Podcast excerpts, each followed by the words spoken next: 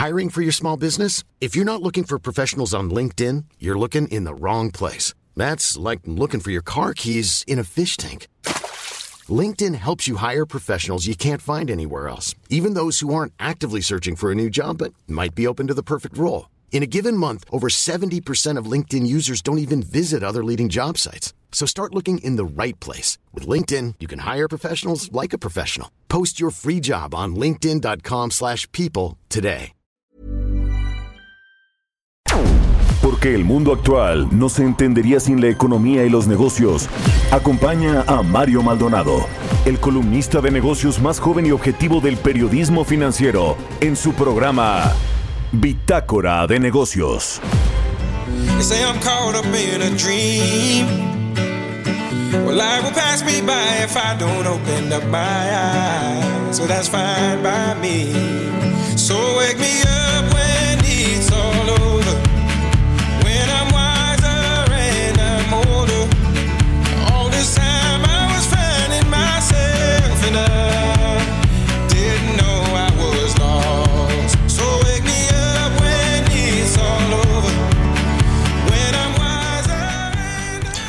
¿Cómo están? Muy buenos días, bienvenidos a Bitácora de Negocios. Yo soy Mario Maldonado y hoy es viernes, viernes 20 de diciembre del 2019.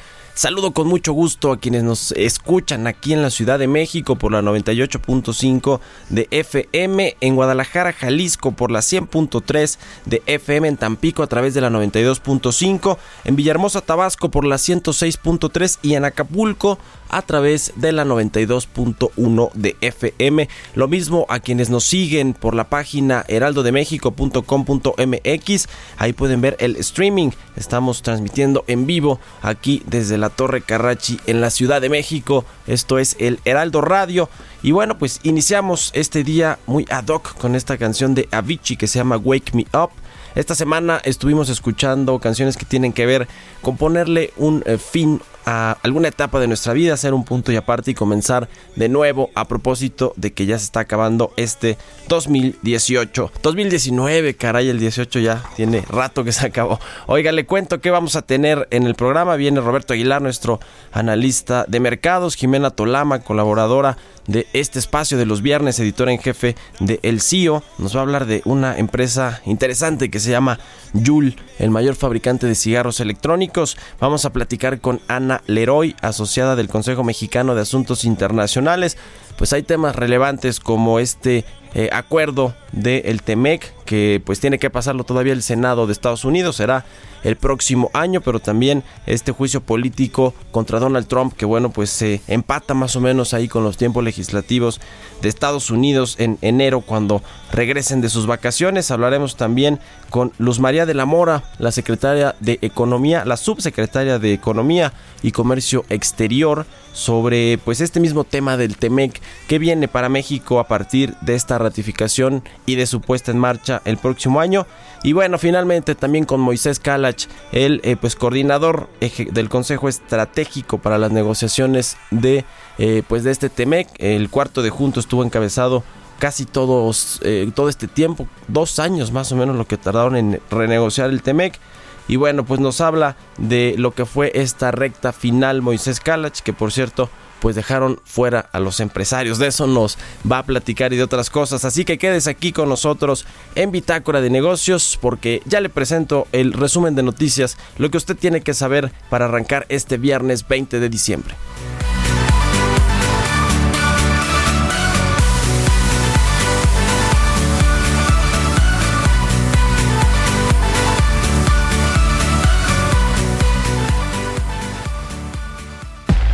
El resumen.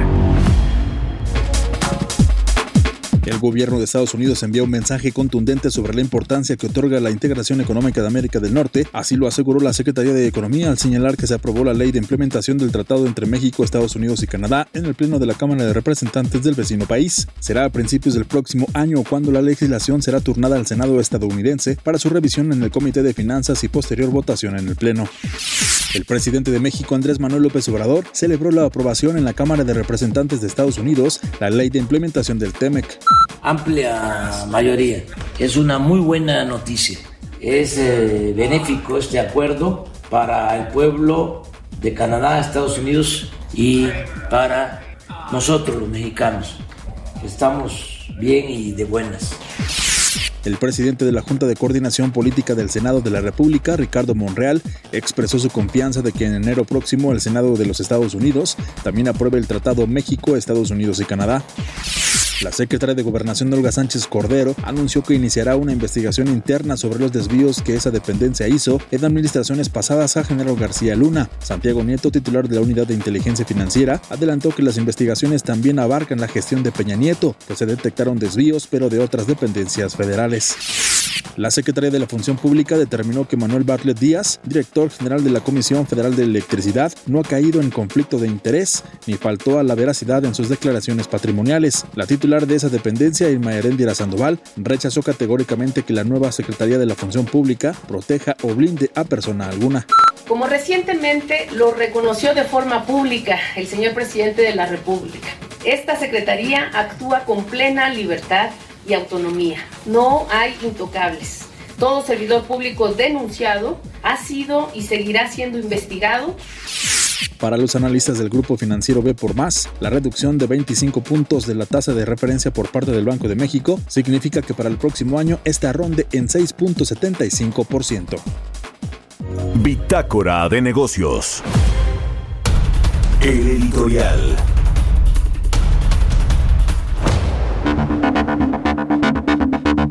Bueno, pues ayer fue la última reunión de política monetaria del Banco de México, eh, la última del 2019. Y bueno, pues se recortó la tasa de interés en 25 puntos base o un cuarto de punto, la dejó en 7.25% todavía eh, con un diferencial importante con respecto a la tasa de interés que tiene Estados Unidos, es decir, que sigue siendo México atractivo para los inversionistas eh, de, financieros, la inversión de cartera o golondrina, como se le llama.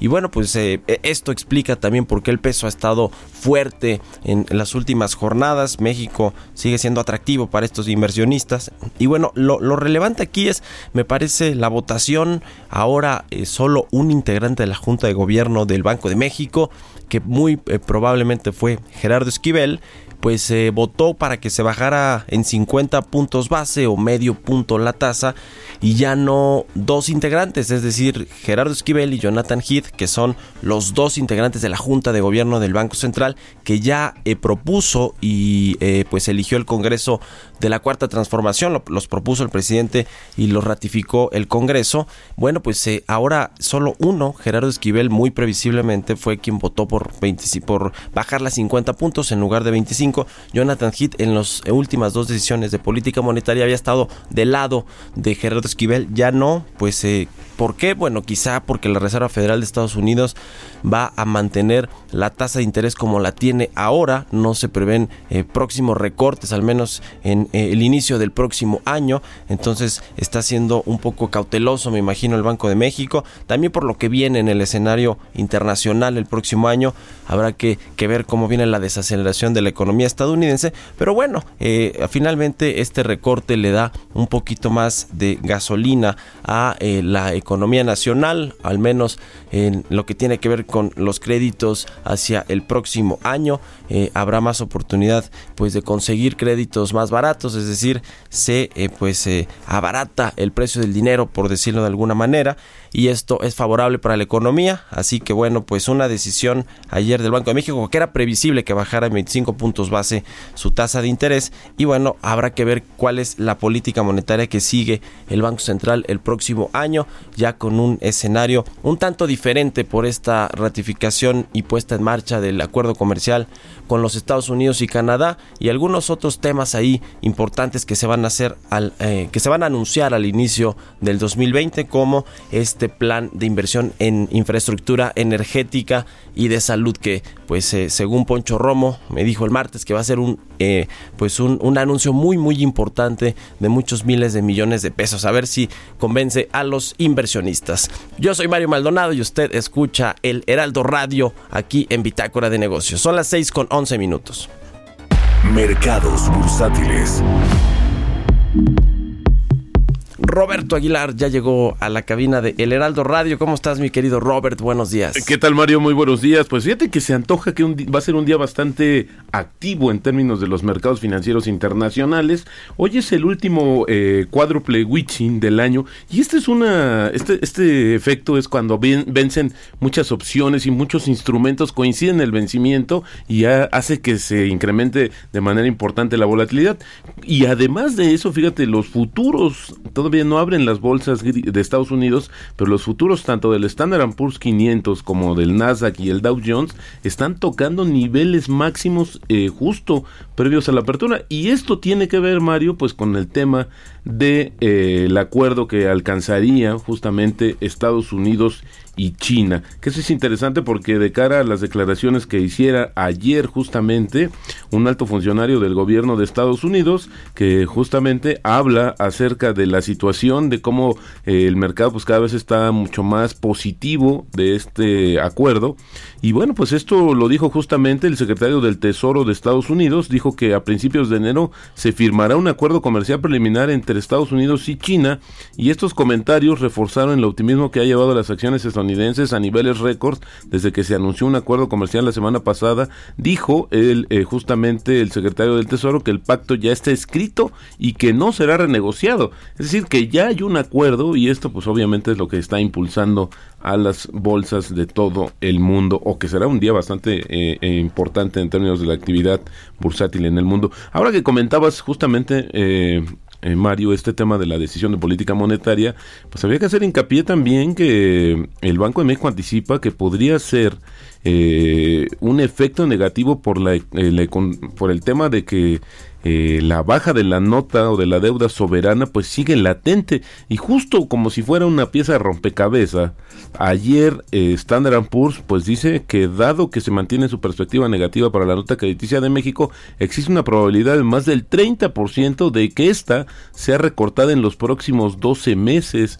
Standard Poor's dijo que la calificación soberana de México se mantiene en un nivel de triple B más pero que la perspectiva negativa implica el riesgo de la rebaja debido al deterioro de la calidad crediticia de la deuda soberana. Por otra parte, Standard Poor's, añadió que la calificación de México refleja metas de inflación creíbles incorporadas en la política monetaria del Banco Central de México, pero también más tarde esta calificadora pues mantiene la nota crediticia para Pemex en escala global en moneda extranjera también en triple B más, pero con perspectiva negativa y A menos con perspectiva negativa en moneda local, así como de las tres subsidiarias. Dice que las calificaciones de Pemex continúan reflejando nuestra expectativa de una probabilidad casi cierta de apoyo extraordinario de parte del gobierno a la empresa ante un escenario de estrés financiero, que estos eran los temores, ya se había, eh, hay una parte eh, importante del presupuesto para apoyar, para darle oxígeno financiero a Pemex, pero los expertos y las corredurías, eh, las calificadoras, pues habían advertido que esto no sería suficiente y hoy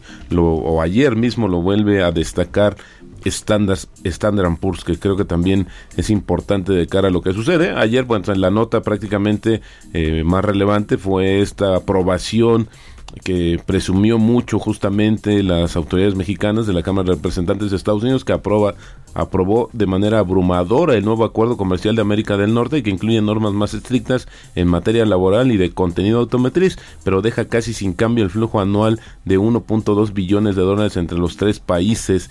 Y, y, esto, pues ahora lo que sucede o lo que sigue, no está claro cuándo se votará, eh, pero la, la Cámara Alta que está controlada por los republicanos, pero se habla de que en enero probablemente se dé el siguiente y último paso para la aprobación del TEMEC, Canadá tendría que hacer lo propio y luego ya con esto fijar la fecha de entrada en vigor de este acuerdo reforzado justamente. Ahora que comentabas acerca del tema de, del tipo de cambio, Mario, pues fíjate que ayer se nos regresó, habíamos hablado en los niveles de 19 pesos, pero hoy está cotizando en 18.92 y más allá de esto, también eh, justamente el secretario de Hacienda ayer dijo que la reciente fortaleza del peso demuestra que la confianza en los mercados, o que hay confianza en los mercados eh, mexicanos. En diciembre, justamente el tipo de cambio se ha apreciado más de 3% y sería su mejor mes en el año. Esto favorecido justamente por los avances para concretar un acuerdo comercial entre China y Estados Unidos y también el proceso de ratificación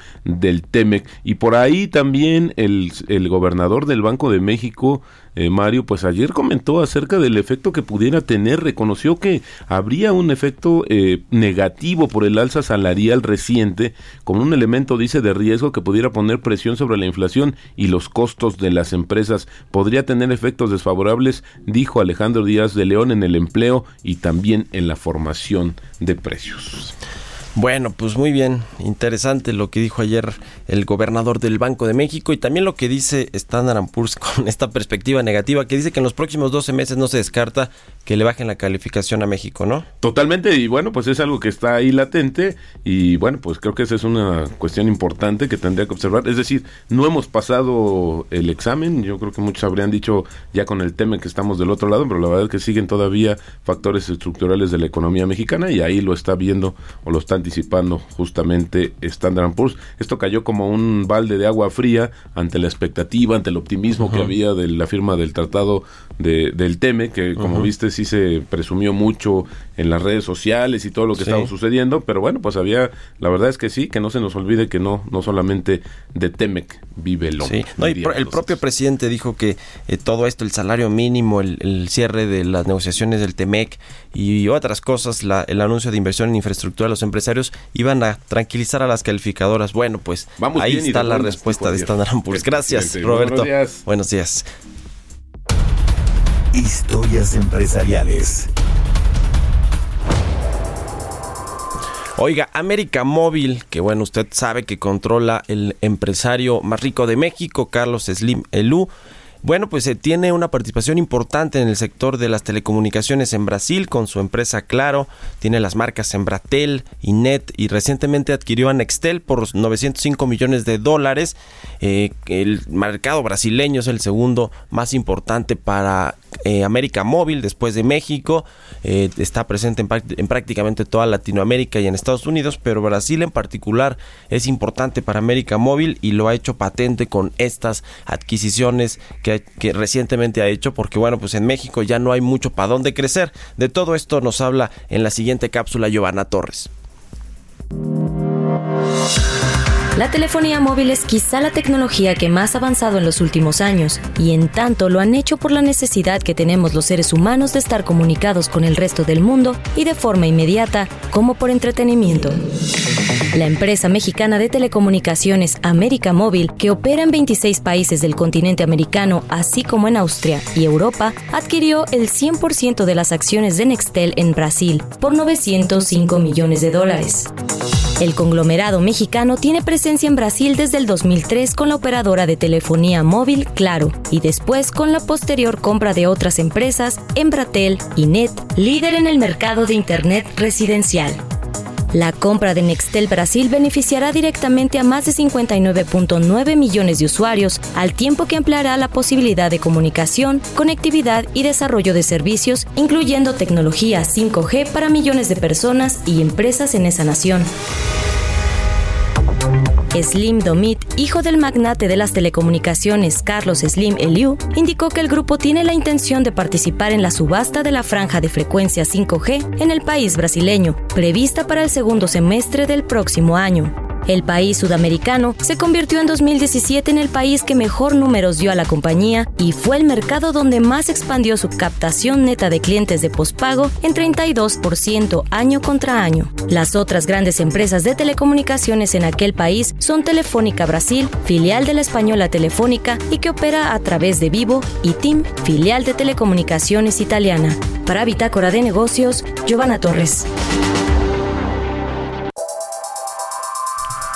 Bueno, pues ahí está. Le decía que Carlos Slim pues tiene mucho que hacer allá en Brasil para poder consolidarse como la principal empresa de telecomunicaciones. Tiene ahí, por ejemplo, la competencia de Telefónica Movistar, que es muy fuerte también en este mercado y que, a diferencia de México, allá está apostando buena parte de sus canicas en materia de inversión y en materia eh, operativa para seguir creciendo en este mercado brasileño que es interesante por pues el mercado que significa es muy grande y además eh, se obtiene buena rentabilidad allá por los servicios de telecomunicaciones. Así que eh, pues Carlos Slim que es un tiburón de los negocios está buscando también nuevas oportunidades de invertir y es el caso de la empresa en Brasil. Son las 6 con 20 minutos. Entrevista Vamos a charlar ahora con Ana Leroy. Ella es investigadora del Consejo Mexicano de Asuntos Internacionales de Comexi. ¿Cómo estás, Ana? Muy buenos días. Muy bien, Mari. Buenos días. ¿Cómo están? Bien, gracias. Pues eh, mucho que platicar en materia internacional ahora que se ratificó el TEMEC y que bueno se aprobó ayer en la Cámara de Representantes por pues una votación eh, importante, es decir, lo respaldaron los eh, congresistas, ¿no? falta ahora que la Cámara Alta, el Senado, lo pase también, ¿no? El próximo año, aunque ya se junta un poquito con este asunto del juicio político que también tienen que definir el, el 2020. Es correcto, Mario.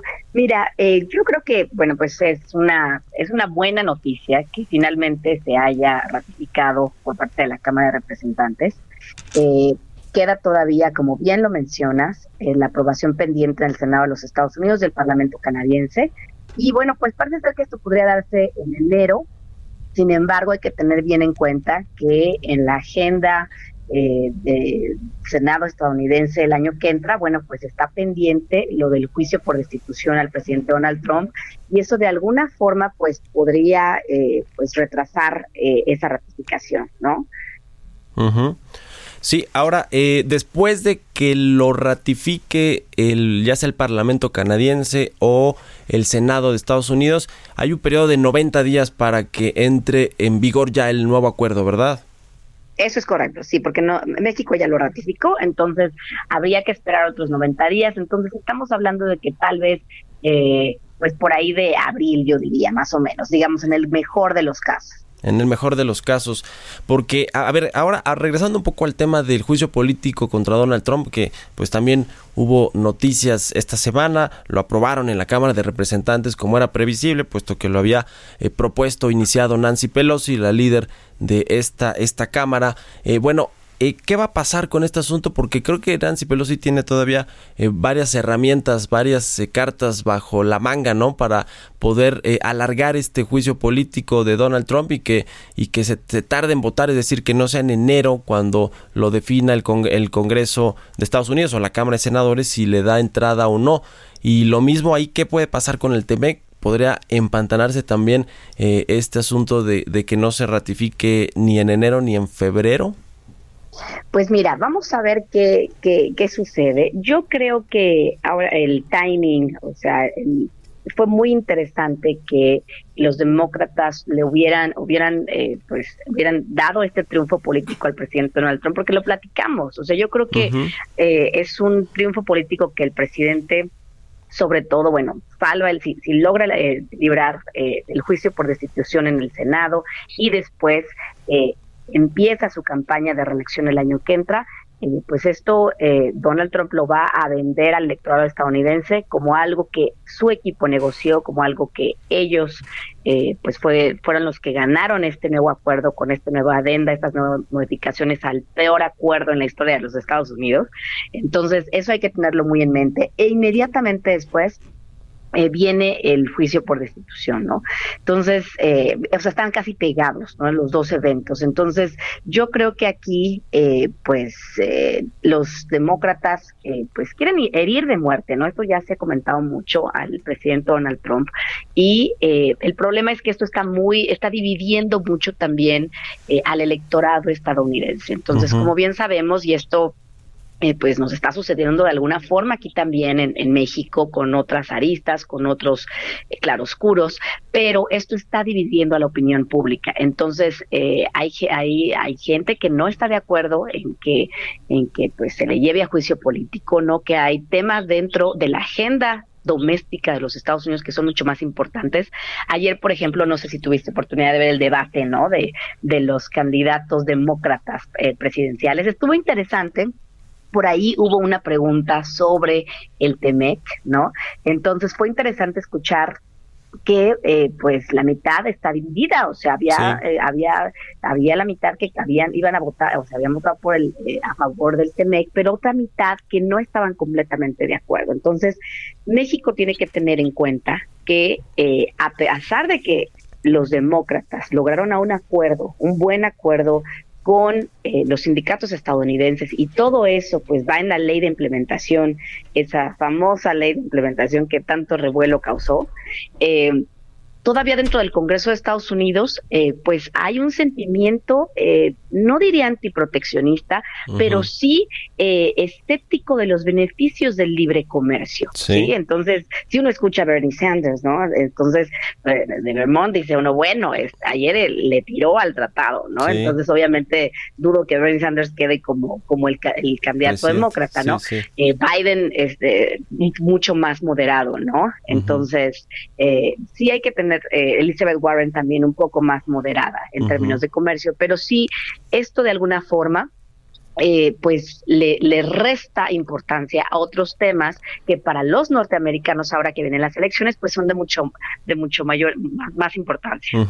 Pues sí ya no sabemos qué es lo que nos conviene más y que se reelija Donald Trump o que llegue de nueva cuenta un demócrata a la presidencia de los Estados Unidos. Vamos a estar pendientes de todo el proceso político electoral del próximo año y ojalá que lo podamos platicar aquí. Ana Leroy asociada de Comexi muchas gracias por habernos tomado la llamada Gracias, Mario. Buen fin de semana. Un abrazo igualmente.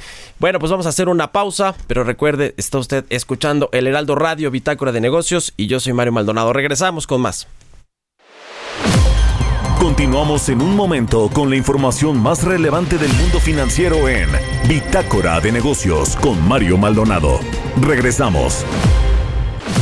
Estamos de vuelta en Bitácora de Negocios con Mario Maldonado. Entrevista.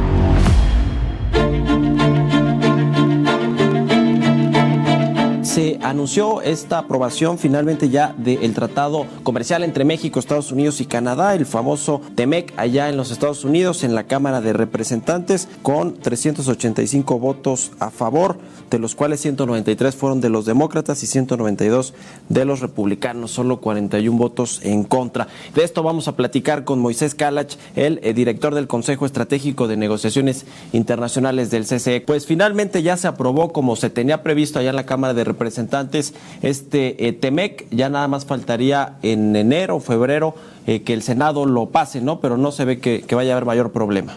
Así es, Mario. Creemos que los pasos importantes, como lo, nos has dado oportunidad de compartir en tu programa, es primero era el acuerdo entre los demócratas, digamos, la Casa Blanca y los demócratas, eh, después que pasara por el Congreso americano, que tiene mayoría demócrata y que lideraría Nancy Pelosi, creemos que la señal es muy positiva y el procedimiento más bien en el Senado a través del Comité de Finanzas será, pues por falta de tiempo, seguramente entrando en enero. Quizá el único punto a resaltar ahí es que pues tenemos el tema del juicio político del presidente Trump que pudiera intervenir en los tiempos, pero creo que el riesgo ya se ha disminuido enormemente. Creemos, según lo que hemos podido leer que el, y, ver, es que el Senado, que es mayoría republicana, pues lo aprobará por mayoría con algunos votos demócratas. Entonces no, no, les, no le estamos viendo un riesgo a ese proceso, Mario. Muy bien. Ahora, la carta que envió el representante comercial de Estados Unidos, Robert Lighthizer, al, subsecretario SEADE con respecto a este tema que causó revuelo, que si los inspectores laborales o no, si finalmente fueron agregados eh, eh, laborales que, bueno, pues eh, van a, a, jugar con las reglas de los paneles de soluciones de controversias. Ya después de esta carta que mandó Robert Lighthizer, ¿Están tranquilos ya todos, los empresarios, el cuarto de junto, el gobierno? Mira, Mario, en realidad creo que haya habido algunos pasos equivocados. Lo que no estamos tranquilos es que, como tú sabes y compartimos contigo, al final del proceso se dejó fuera al sector privado y especialmente al cuarto de junto. Creemos que ahí había una oportunidad de tomar todo este talento y conocimiento de precisamente de ese grupo de gente talentosa que podía ayudar. De esa parte, pues, este, pues nos quedó un hueco también entendemos que al final el gobierno mexicano tiene que actuar como gobierno y tiene la obligación de y la responsabilidad de tomar decisiones. Entonces, estamos aceptando la negociación como está, obviamente, la vamos a respetar y vamos a trabajar hacia adelante precisamente para intentar eh, pues tener los planes necesarios para implementar los temas laborales y protegernos de posibles eh, conflictos, ¿no? Y de posibles sanciones y paneles. Pero bueno, esa última parte se nos queda un, un hoyo negro, pero estamos todos muy de acuerdo además de, digamos, de aplaudir el trabajo que se ha hecho en el sector privado los últimos tres años y medio, y no, no yo, sino como tú sabes, más de 300 gentes que trabajan en el cuarto junto, que tiene una gran capacidad. Me parece que estamos eh, viendo hacia adelante, Mario, y estamos viendo por el bien del país y estamos viendo por lo que sigue y lo que sigue es trabajar para implementar estos nuevos acuerdos que son un compromiso pues internacional y México siempre ha respetado sus acuerdos. Ustedes, eh, Moisés, ya leyeron bien los textos que se que aprobó aquí el, el Congreso en México y, y, los esta ley de implementación y todo eso para que no vaya a haber más sorpresas ahí ya que cuando lo, lo ratifique o lo pase el Congreso de Estados Unidos ya, ya los leyeron ya eh, los, los técnicos y los abogados y demás que tienen ahí en el cuarto de junto ya no ven algún otro riesgo mayor no no debería de haber una sola sorpresa más es una, totalmente inaceptable el texto ya se aprobó ya se aprobó en el Senado mexicano hubo este tema de la ley de implementación, que hubo una diferencia, digamos, de concepto con eh, esta parte del gobierno americano, pero no deberíamos de tener una sola diferencia. El texto que se revisó y se publicó ya está público en la página de la Oficina de Comercio Americana, tanto como la Secretaría de, eh, bueno, por lo menos el que se mandó a, al Senado mexicano, ya lo leímos. Y bueno, ese, ese texto es el que quedará final. No debería de haber una sola sorpresa más. Y digo no debería, que no debería. Bueno, sí, ojalá, porque en una, en una de las conferencias o entrevistas que dio Jesús Seade, dijo, yo espero que ya no haya sorpresas, pero tampoco dijo, ya no va a haber ni una sola sorpresa, creo que ahora ya es un poco más precavido ahí don Jesús Seade. Oye, entonces, a, a, partir de que el Congreso de Estados Unidos, eh, perdón, el Senado lo aprueba, hay tres meses a partir de esa aprobación para que entre en funciones, ¿verdad?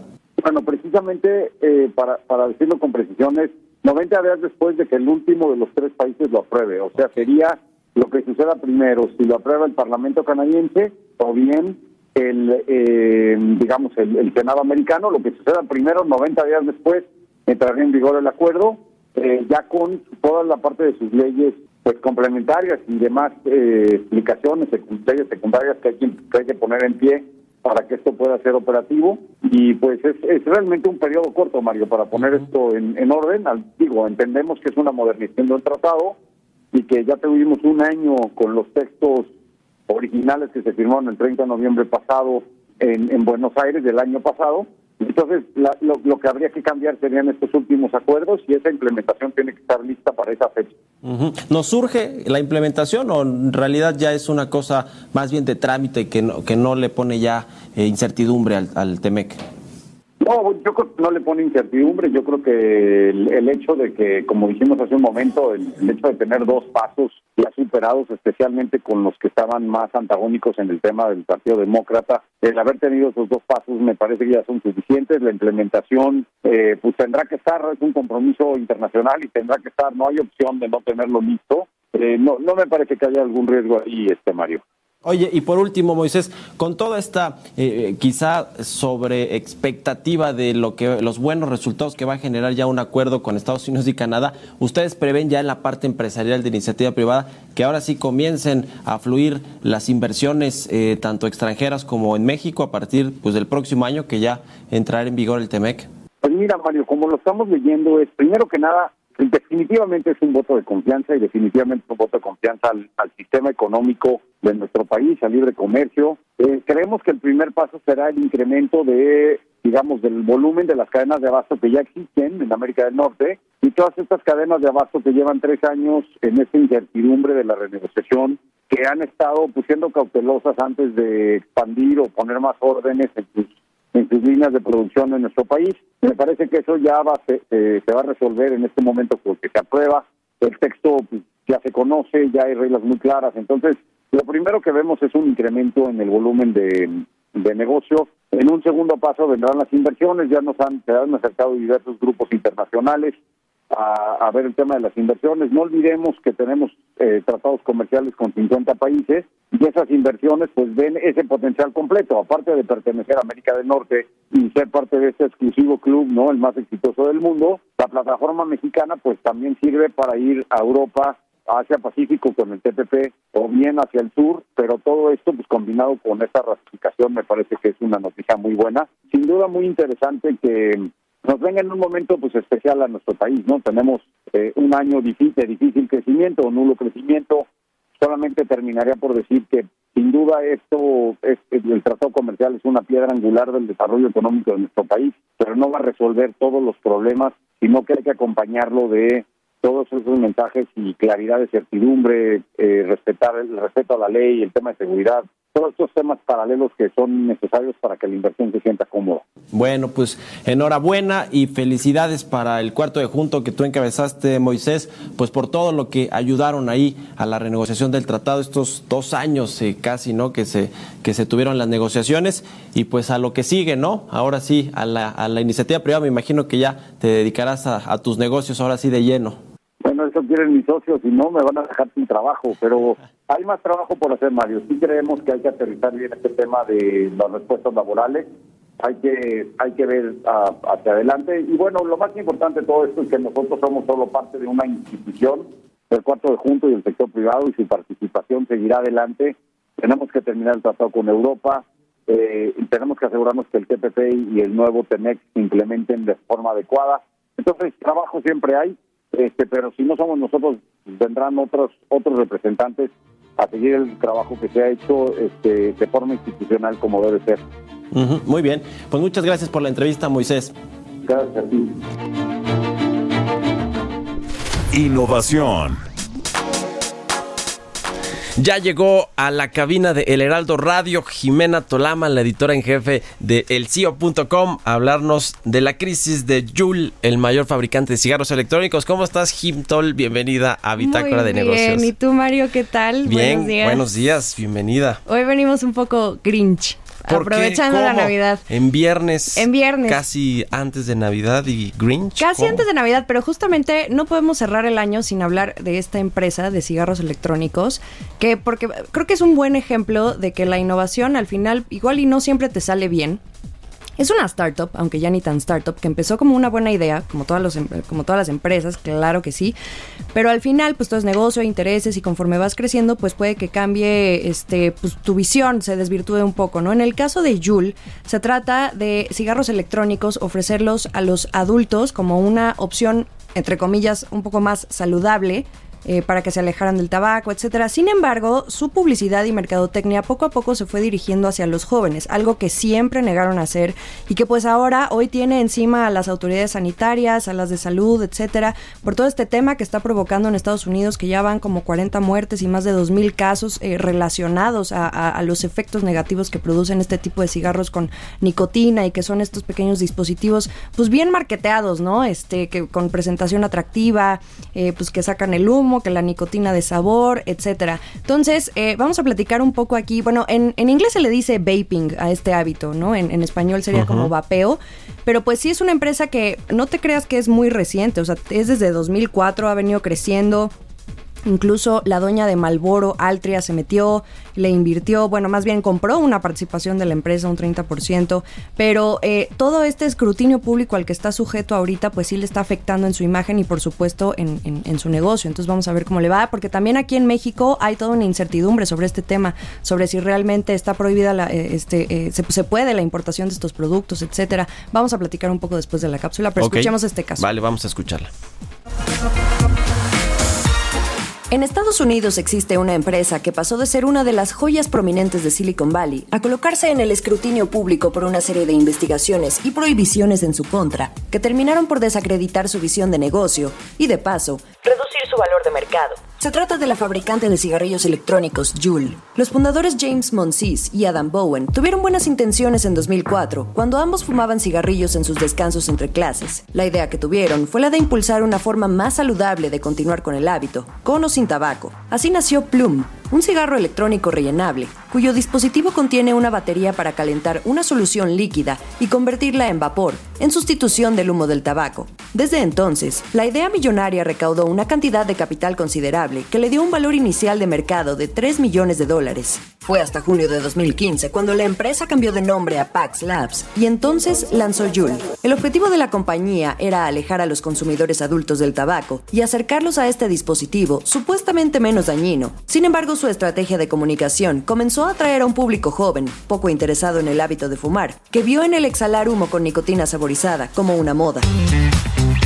Para ese entonces, su popularidad hizo que las ventas crecieran 700% en 2016. La buena racha continuó hasta diciembre de 2018, cuando la dueña de Malboro, Altria, adquirió un 35% de la empresa por 12.800 millones de dólares. Juul entonces se convirtió en la marca de cigarros electrónicos más vendida en Estados Unidos. Pero ese mismo año, la prensa comenzó a reportar la gravedad en el aumento de su consumo por parte de los adolescentes, lo que obligó a la FDA de Estados Unidos a lanzar decenas de advertencias contra la compañía y el preocupante número de muertes a partir de esta práctica, mejor conocida como vaping. Hoy por hoy, la compañía, que ha tenido que ajustar sus métodos de venta y retirar publicidad y productos, es acusada de fomentar el vicio en menores de edad, además de que enfrenta prohibiciones en distintos estados por atentar contra la salud de los ciudadanos.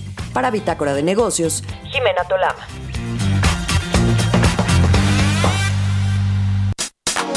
Bueno, pues un, un, caso interesante, cómo se reformulan los negocios que son, fueron tradicionales, estos cigarros, el tabaco, la venta de cigarros que pues en un inicio fue ilegal y que después ya fue toda una industria y un negocio y cómo tienen que pasar al, al, tema tecnológico, pero a su vez pues requiere regulaciones, no saben los efectos finales que puede causar. En México se dio hace poco, por ejemplo, la muerte de un joven de 18 años por, eh, en teoría, el vapeo, ¿no? Por estar consumiendo estos productos. Así que híjole, pues todo lo que avanza rápidamente con la tecnología, pues tiende a, necesitar una muy buena regulación y supervisión. Sí, en octubre fue cuando se dio este primer caso de muerte a partir de este hábito del vapeo, se dio en San Luis Potosí y justamente tiene que ver con, pues, eh, con enfermedades pulmonares, ¿no? Lo que te provocan este tipo de químicos. Eh, el New York Times trae una muy buena historia sobre, sobre el caso de Juul, en la que analiza cómo realmente... Eh, eh, vaya, por, por, más que estas empresas traten de enfocar sus campañas publicitarias a qué es saludable, etcétera, pues, pues realmente, o sea, los efectos hablan por sí mismos, ¿no? El juego les funcionó por un tiempo y les permitió echarse a la bolsa, te digo, a la uh -huh. dueña de Malboro, etcétera, y que es contradictorio, ¿no? Porque al ser esta también una empresa de tabaco, pues te das cuenta también los intereses. La British American Tobacco trae un dato que, por ejemplo, Malboro también tiene su propio producto de, de cigarrillos electrónicos y calculaba que para 2030 las ventas de esta línea podrían abarcar hasta el 30% de sus ingresos totales, o sea, sí hay un mercado ahí, pero ya las autoridades sanitarias y regulatorias se están poniendo muy estrictas por todo este eh, uh -huh. surgimiento de casos que ha habido. En el caso de México, en el CIO publicamos hace poco que hay toda una nube de ilegalidad y desinformación entre los consumidores, ¿no? Lo más curioso es que aquí la venta de estos dispositivos está prohibida porque la COFEPRIS no te permite importar, pero hay como una laguna porque nadie te dice que no lo puedas consumir, ¿no? Como sería el caso de la, de, de, de la cannabis, que bueno, por ahorita está parada y él en abril se retomará un poco este este tema, ¿no? Eh, pero vaya, eh, los cigarrillos electrónicos, a ver, o sea, nacieron desde hace mucho tiempo, ¿no? O sea, es esta supuesta alternativa para dejar de fumar, pero, o sea, se trata de un artículo prohibido en México, no existen todavía datos sobre los ingresos generados por la venta de también vaporizadores, así se les llama aquí en México, pero pues las evidencias científicas indican que más que ayudar a combatir el tabaquismo, pues la, los vaporizadores uh -huh. son la puerta de entrada también al consumo temprano, que es lo que le pasó a Yul, ¿no? Y pues que ahora, eh, digo, no creo también eh, eh, que que estén como a punto de cerrar o, o que tengan algún uh -huh. conflicto ahí que los pueda este, frenar, pero sí les afecta a su imagen y entonces a sus ventas. Bueno, pues interesante. Ahí está entonces esta nota en el CIO.com, que la busquen y danos tus redes sociales, Kime, para ver cómo te pueden buscar a ti, cómo te pueden seguir en Twitter, toda la información que publicas. Sí, claro que sí. Me pueden encontrar en Twitter como arroba Jimena Tolama y también para que sigan la cuenta del CIO, estamos como arroba el CIO, dos guiones bajos. Muy bien. En Instagram, ¿cuál es tu Instagram? El Instagram no? de El CIO eh, también es oh. arroba el CIO, ahí también nos pueden seguir, muchísima bueno, información. Gracias Jimena, Jimena Tolama, la editora en jefe del CIO.com, muchas gracias y buenos días. Buenos días. Entrevista.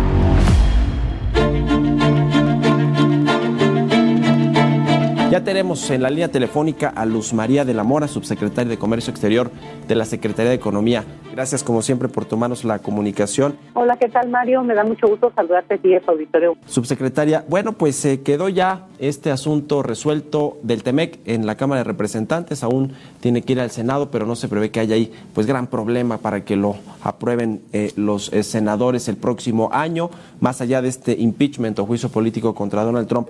¿qué, qué, qué nos queda de esto de, después de pues este largo camino de las negociaciones y luego de su ratificación y ahora va la implementación y la puesta en marcha, subsecretaria. Sí, así es, Mario. Efectivamente, eh, se aprobó en el Pleno de la Cámara de Representantes del Congreso de los Estados Unidos, el TEMEC, uh -huh. por una muy amplia mayoría, 385 votos a favor, un voto histórico, realmente nunca antes visto, y además un voto bipartidista. Eh, posterior a esto, tendría que pasar al Senado en enero del próximo año. Probablemente el Senado en Estados Unidos lo considerará y se, esperemos que se apruebe, porque pues, además hay una mayoría republicana y entonces prevemos que podría eh, pasar. Eh, posteriormente, en Canadá, en el Parlamento, se tiene que aprobar, dado que hubo elecciones en Canadá, se tiene que reiniciar el proceso de consideración por el nuevo Parlamento. Esto probablemente podría darse eh, tal vez a partir de febrero y entre marzo y abril creemos que podría estar aprobado en el Parlamento de Canadá. Una vez que los tres congresos hayan aprobado el, acuerdo, entonces eh, tendríamos que pasar un periodo de un en más o menos 60 días, un poco más, dependiendo de, de cuándo se termine. Entonces podremos estar pensando que tal vez para el verano del 2020 este acuerdo pudiera estar en vigor. Mientras tanto, en la Secretaría de Economía nosotros hemos estado trabajando en la adecuación de algunas leyes que requerirán algunos eh, ajustes para poder cumplir con los compromisos en el Tratado México-Estados Unidos-Canadá, por ejemplo, la ley de propiedad industrial, entre otras, que van a requerir algunos ajustes y también eh, resultado del eh, último protocolo modificatorio que se hizo, también eh, trabajaremos con la Secretaría del Trabajo, con la Secretaría de Medio Ambiente, para poder estar listos para que cuando se cuando entre en vigor el acuerdo eh, ya podamos tener los mecanismos necesarios para su correcta implementación y sobre todo que nos aseguremos que funcione de una manera eficiente para beneficio de todos los pues productores, empresas, trabajadores de la región. Sí, se viene pues eh, todavía mucho trabajo, en particular para la Secretaría de Economía, en este ajuste de las leyes para adaptarse a este nuevo acuerdo comercial y por supuesto de la parte de los empresarios y las diferentes industrias. Le, quiero preguntar al respecto, subsecretaria, si también cambia la política de comercio exterior que pues se tenía diseñado, definida para este gobierno. Eh, ¿Qué cambia con esta eh, puesta en marcha del TEMEC? Pues mira, en realidad yo lo que te diría es que lo que estamos viendo es una continuidad en el sentido de eh, utilizar a la política comercial y al comercio exterior como una palanca del desarrollo de México. El beneficio que hoy nos da el tener un tratado México Estados Canadá más cerca de su implementación es la certidumbre de las reglas, el poder saber que los empresarios, los inversionistas, todos los que utilizan de alguna forma, directa o indirectamente, el comercio exterior, pues tienen claridad con respecto a cuáles son los requisitos que se deben de cumplir para poder tener acceso en condiciones preferenciales. Y realmente, Mario, yo sí te quiero decir que pues el mercado de Estados Unidos es el mercado más atractivo, es el mercado al que nosotros tenemos una vocación natural por, por ser, em, digamos, nuestro vecino, pero también por la integración productiva que se ha generado eh, gracias al Tenecan en los últimos 25 años. Entonces, lo que estamos buscando en esta continuidad es, además de eh, mantener mercados abiertos, eh, lo que yo sí te diría es la parte de cómo hacemos para que más empresas, más regiones, más sectores se beneficien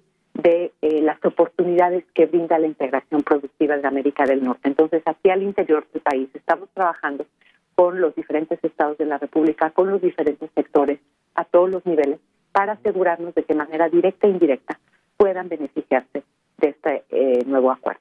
Sí, pues sí, muy interesante. Se vuelve muy fuerte este bloque norteamericano en materia de competitividad y de comercio. Le quiero preguntar en un minutito, subsecretaria, el tema de la diversificación de los mercados, que me imagino que sigue eh, pues eh, muy, muy latente ahí en, en, la Secretaría de Economía. Se han reunido recientemente con una delegación de funcionarios de China. Usted eh, puso ahí una foto en Twitter con el embajador de Israel. ¿Cómo va este tema de la diversificación de mercados? Mario, la diversificación de los mercados es una constante para la Secretaría de Economía, porque sabemos que en la diversidad está la fortaleza y también ya tenemos 13 tratados de libre comercio con 50 países en el mundo y poco a poco estamos encontrando la manera de que la experiencia que ya logramos aprender en América del Norte la llevamos a otros mercados. Por darte un ejemplo, el, aguacate mexicano no solamente se vende en Estados Unidos, es nuestro principal mercado de exportación, se vende en 47 mercados en el mundo. Entonces, eso es lo que estamos buscando, fortalecernos a través de nuestra plataforma productiva en América del Norte en los 50 mercados que ya tenemos en acceso preferencial gracias a esta red de tratados de libre comercio. Pues enhorabuena por la ratificación del TEMEC y por lo que se está haciendo en materia de diversificación de mercados. Le agradezco mucho, subsecretaria, que nos haya tomado la llamada. Al contrario, Mario, un gusto para mí estar contigo y con tu auditorio y les deseo muy felices fiestas y lo mejor para el 2020.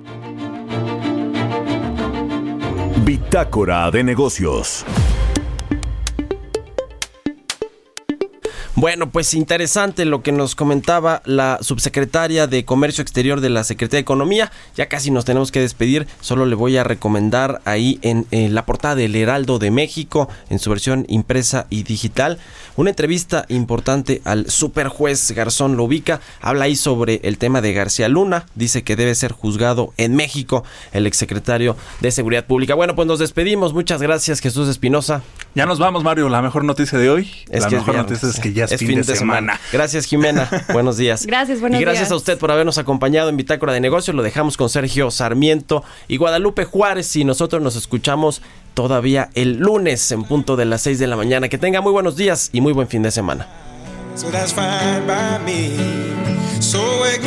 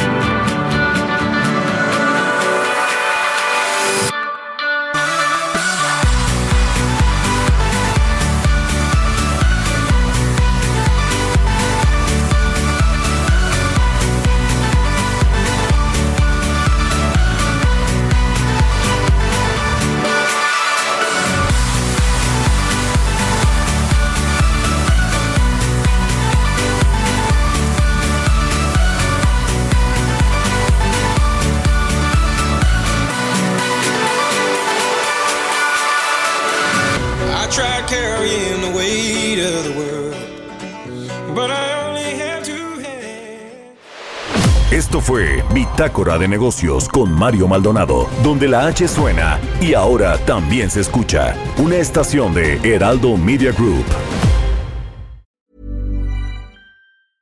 Even when we're on a budget, we still deserve nice things. Quince is a place to scoop up stunning high-end goods for 50 to 80% less than similar brands. They have buttery soft cashmere sweaters starting at $50, luxurious Italian leather bags, and so much more. Plus, Quince only works with factories that use safe, ethical, and responsible manufacturing.